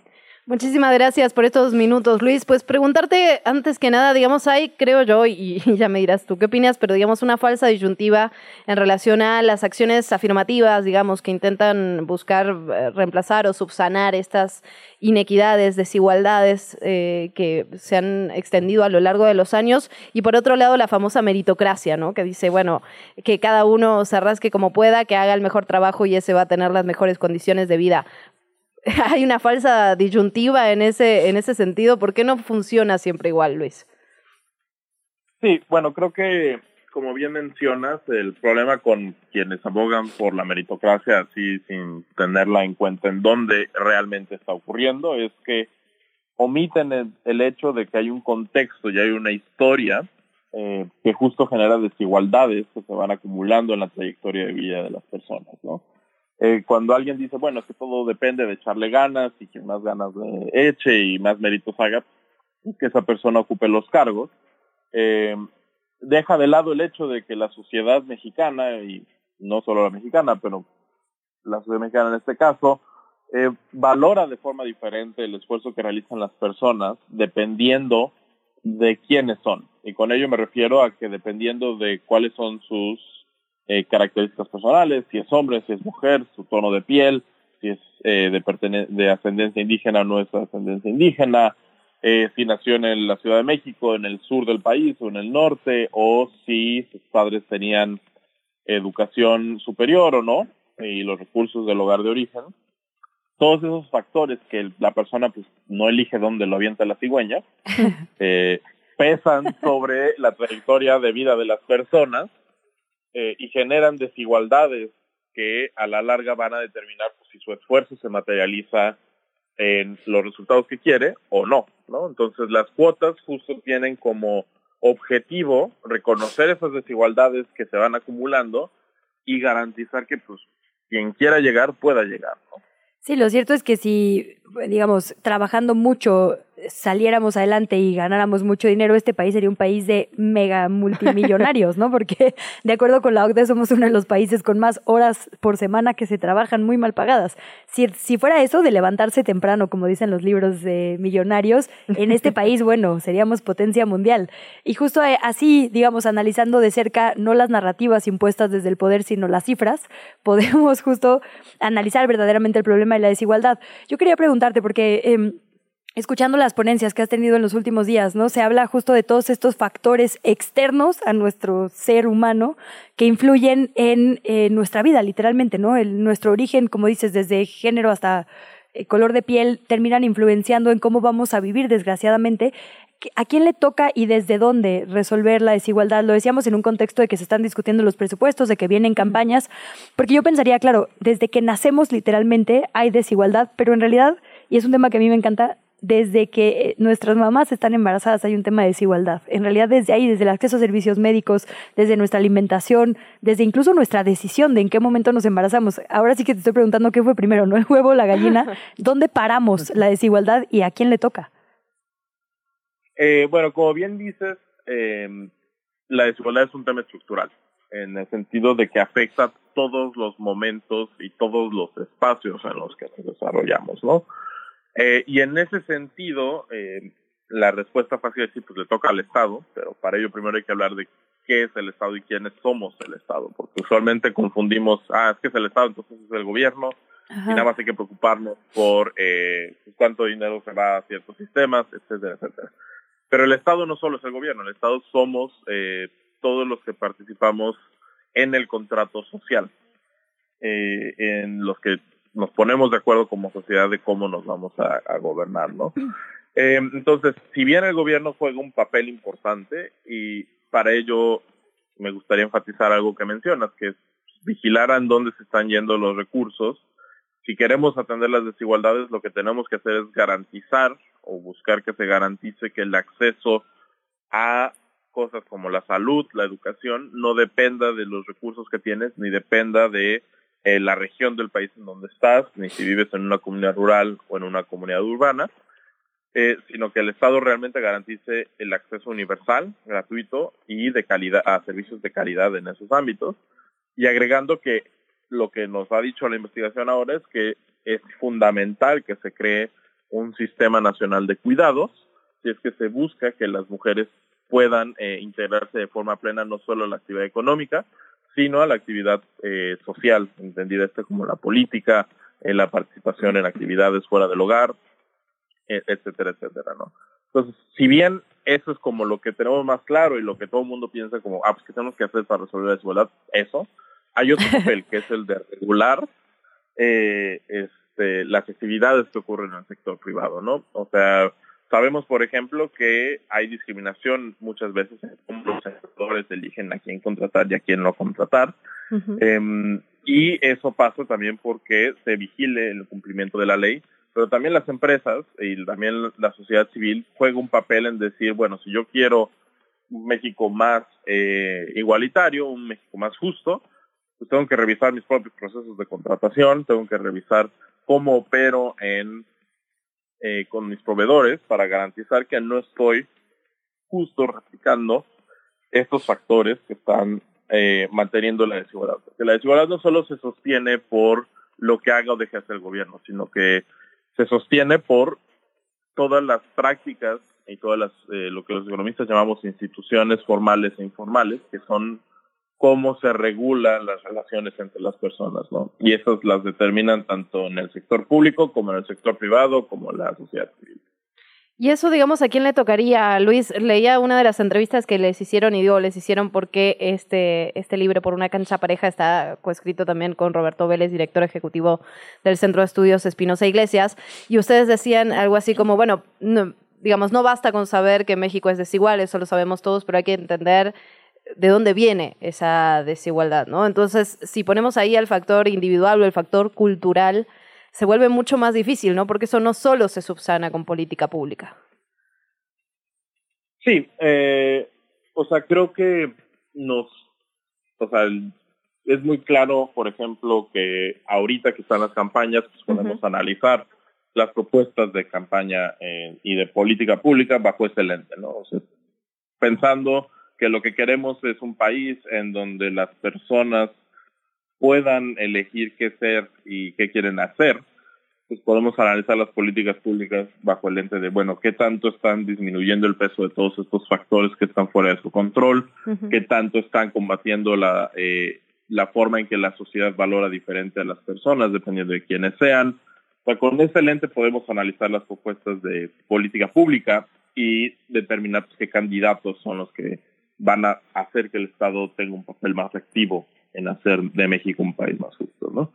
Eh, y pero por otra parte, como bien mencionas, pues hay muchas prácticas sociales eh, y por ello me refiero pues a las cosas que nosotros hacemos un poco de forma intuitiva cuando nos relacionamos con otras personas eh, que el gobierno pues no va a cambiar de forma directa no pero eh, a mí lo que me gusta usar por ejemplo de como ejemplo de ese tipo de prácticas es que si yo llego a un lugar y saludo, las personas me van a saludar, ¿no? Es como algo que nosotros aprendemos y todo el mundo sabemos que es como la forma en que se responde un saludo.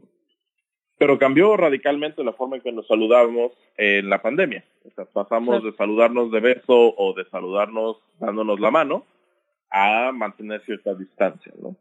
Entonces, cuando me, me dicen es que la cultura y es que todas esas cosas que no pueden cambiarse, pues ahí hay un claro ejemplo de cómo si queremos y si nos damos cuenta de lo perjudicial que son o que pueden llegar a ser ciertas prácticas, las podemos cambiar, ¿no? Entonces, cuando yo escucho a alguien decir, bueno, es que por ejemplo en el fútbol femenil no juntan tanta gente, entonces ¿cómo les vamos a pagar lo mismo que a los hombres? Pues eso pasa también porque estás valorando de forma diferente el esfuerzo que hacen las jugadoras al que hacen los jugadores. Y, tú como empresario, pues tendrías que valorarlos por igual. Ay, pues para allá vamos, de hecho, a este tema, querido Luis Monroy. Muchísimas gracias por estos minutos de conversación. La verdad es que no alcanzan, ¿no? Para la amplitud de este tema, pero bueno, lo podemos leer en Por una cancha pareja. ¿Dónde está disponible? ¿Dónde te seguimos a ti en redes? Eh, el libro, eh, como bien menciona, se llama Por una cancha pareja. Está disponible en formato digital en Amazon, en Bookmate y en todos los servicios de suscripción. Eh, el que prefieran, ahí lo van a encontrar. Eh, en físico está actualmente disponible en el péndulo y en esta semana o la que sigue va a estar disponible en el resto de librerías, tanto de cadena como algunas independientes. Si quieren checar específicamente en qué librerías ya está disponible, pueden entrar al sitio de internet del CEI, eh, que es ceey.org.mx. y ahí van a encontrar dónde está disponible en físico. Actualmente, que yo recuerdo, está disponible en las librerías del péndulo, eh, pero en esta semana debe llegar a Gandhi y las demás. Y eh, a mí me pueden encontrar en Twitter, ahora llamado X, eh, lo seguimos usando Twitter, eh, que es eh, arroba mgf91. Ahí estamos conversando sobre este tema. Pues por ahí la seguimos, Luis, de verdad, muchísimas gracias. Te mandamos un abrazo grande. Un abrazo grande, saludos. Te invitamos a seguir la conversación en redes sociales. Nos encuentras en TikTok, Instagram y Facebook como arroba que pasa. Y en Twitter desde la cuenta de Chilango, arroba chilango.com. Y justamente para seguir platicando sobre estos temas, si hablamos de cancha pareja, tenemos que hablar de lo que está ocurriendo en el campo futbolístico, esta iniciativa que ha causado tanto enojo para poner una base, igual, una base nada más. Lo vamos a platicar al detalle con Natalia Tolzayas, futbolista mexicana. Natalia, de verdad, muchísimas gracias por tomarnos la llamada. ¿Cómo estás? Hola, ¿qué tal? Muchas gracias por la invitación. Natalia. Gracias por estar con nosotras. Pues en tu trayectoria ha habido clubes como el mismísimo Pumas, ¿no? Y hasta por allá en Veracruz. Nos interesa mucho justo que nos cuentes cómo viven las futbolistas mexicanas ser profesionales, porque esta iniciativa recibió sobre todo de eh, pues digamos, los dueños de los clubes muchas críticas de la propia liga en su momento inicial y la verdad es que parece que no entendemos bien en qué condiciones están jugando y por qué urge regular este, este tema. Cuéntanos un poco de tu paso, de tus sueldos, de las condiciones en las que has sido profesional.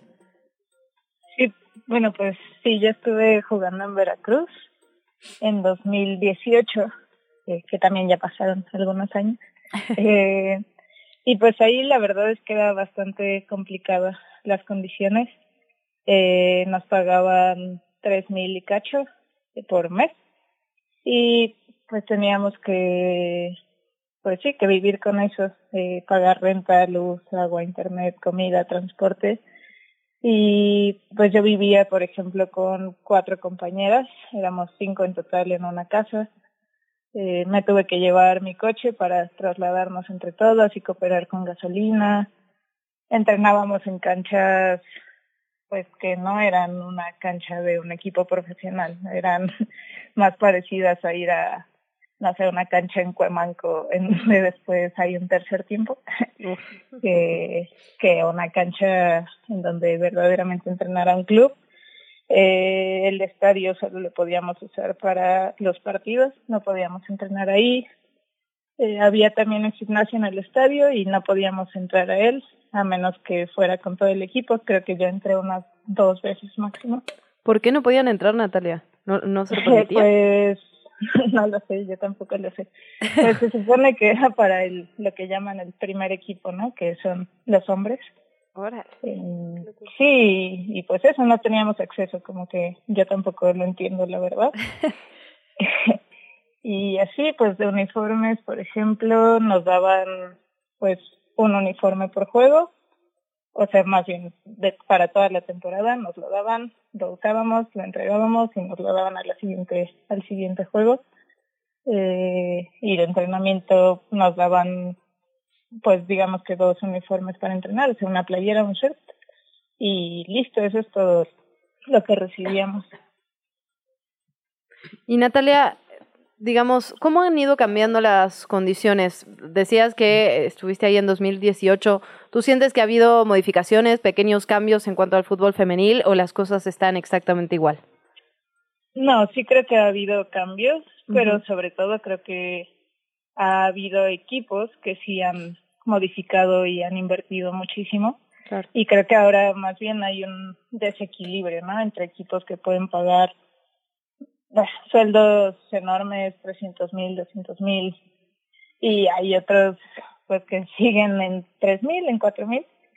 Y creo que eso sobre todo es lo complicado, ¿no? Como, o sea, claro, si vemos ejemplos como Tigres, Monterrey, América, pues las jugadoras están dentro de todo bien, y ahí están los resultados, ¿no? Literalmente. y, se ve que se puede, ¿no? Se ve que sí, se puede invertir y, eso, que hay resultados y que hay campeonatos y que hay gente que va a verlos. Eh, pero si se voltea a ver, no sé, a un Necaxa, un Mazatlán, pues las condiciones siguen siendo las mínimas. ¿Cómo cambiaría, Natalia, si se aprueba finalmente esta iniciativa, esta modificación a la ley del trabajo que les obligue a poner un salario base? Ya no hablamos de, digamos, igualar las condiciones con los hombres, esa será una discusión posterior, pero un salario base, eso sí, un piso, digamos, para que no haya condiciones como las que nos describes que tú tuviste en tu trayectoria profesional. Los estamos hablando justo de la trayectoria profesional de las jugadoras. ¿Cómo cambiaría que esto se apruebe?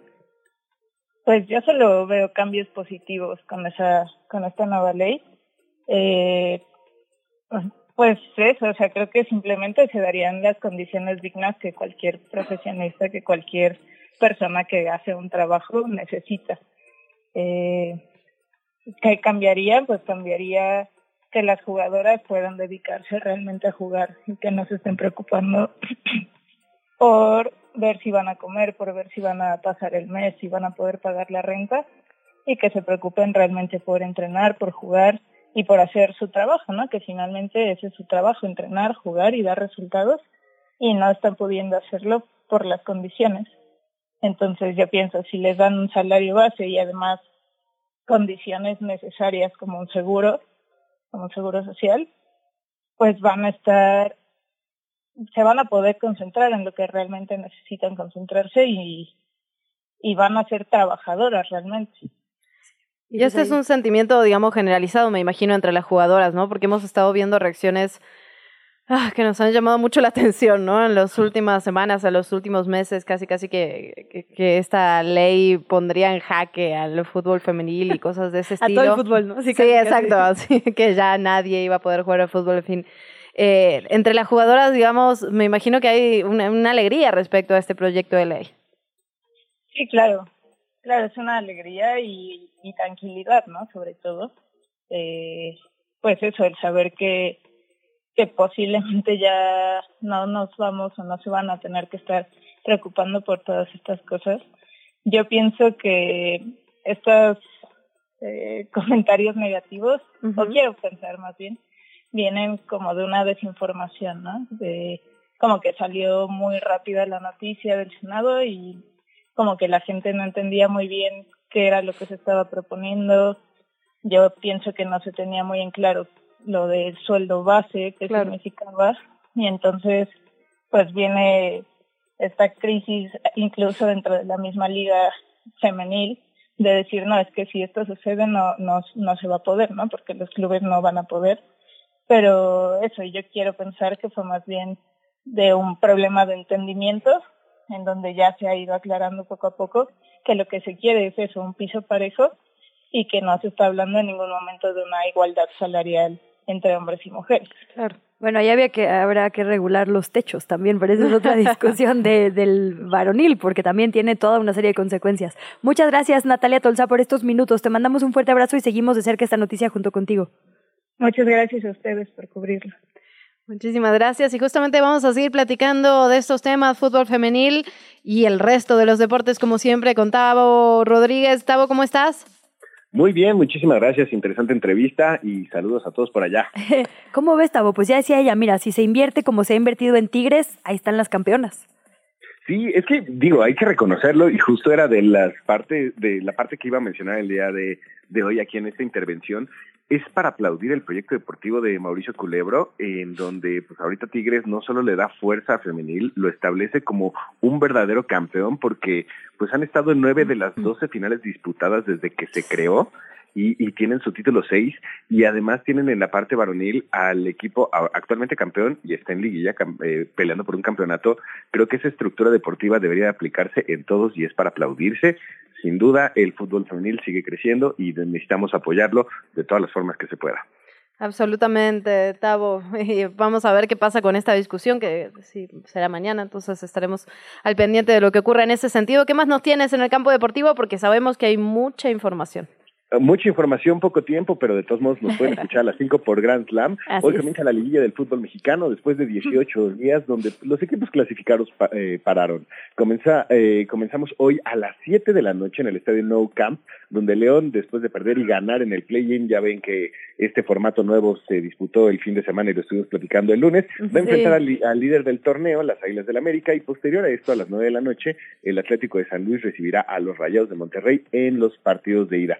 Recordemos que los de vuelta se disputarán el próximo sábado y en caso de empate global se clasifica el mejor ubicado en la tabla. En la tabla. Eso sí, veamos qué tanto le afecta al equipo del América y de Monterrey, pues haber parado tanto sin disputar partidos oficiales, porque obviamente se pierde el ritmo de juego. Oye, Tabo, el FIFAS con el que vivo dice que es, digamos, un, un complot para que el América se despida en el Azteca antes de esta remodelación. Pues sería lo ideal. Eh, pues, también la selección mexicana se iba a despedir en el Azteca y ya ves todo lo que pasó, todo el show. Entonces, este, bueno, pues esperemos que, digo, yo como aficionado Águila me gustaría ver a mi equipo, pero es el mal que han tenido los últimos tres torneos en donde llegan muy fuertes en la liguilla. Este parón les afecta y el ritmo de juego y obviamente, obviamente los rivales, ¿no? Este, se imponen, este, sí percibimos y justo lo platicábamos ayer en, en Grand Slam, cierto temor de los aficionados americanistas porque ya saben lo que nos puede pasar en la, en la liguilla, hay que ir paso a paso. Y León, recordemos que también es un equipo que va a disputar el Mundial de Clubes, no es cualquier, mm. eh, como le dicen, flan. Claro, no, no, tal cual, no, no está facilita la cosa. Oye, y Champions. Champions, bueno, los partidos Champions del día de ayer, pues el delantero mexicano Santi Jiménez anotó un autogol. Entonces, eh, bueno, vale, qué bonito. el triplete el fin de semana, bueno, pues ayer tristemente eh, pues anotó un autogol con el cual eh, su equipo pierde con el Atlético de Madrid 3 por 1 y con esto queda eliminado de la Liga de Campeones. El Barcelona sufrió, pero venció al Porto del mexicano Jorge Sánchez, quien vio acción en el partido, y los Blaugrana regresan a los octavos de final después de pues dos años sin conseguir este acceso, y hoy hay acción en el torneo donde destaca el partido del Real Madrid contra el Napoli y el Galatasaray que recibe al Manchester United. Va a estar bastante movido. La información deportiva los esperamos a las 5 de la tarde en Grand Slam. Oye, y estas Champions, te atañe este tema, Luciana. Justo pensaba ahora que la Messi Cup, ¿cómo se llama de verdad? En, Estados Unidos, se llevó varias figuras, va a ser interesante, ¿no? Pues sí, eh, digo, eh, la liga de la MLS, ¿te refieres? Sí, sí, sí, sí.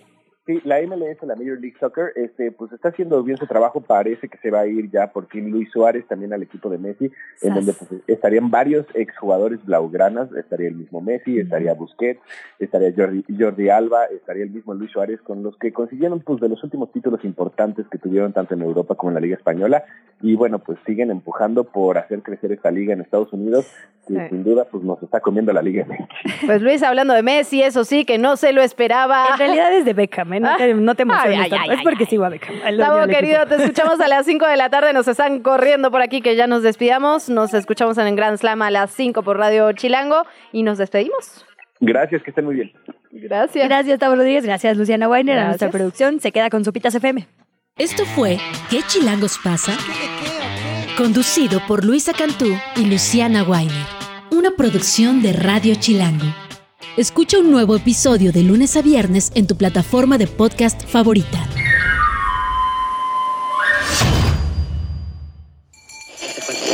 Radio Chilango. La radio que... Viene, viene, ¿eh?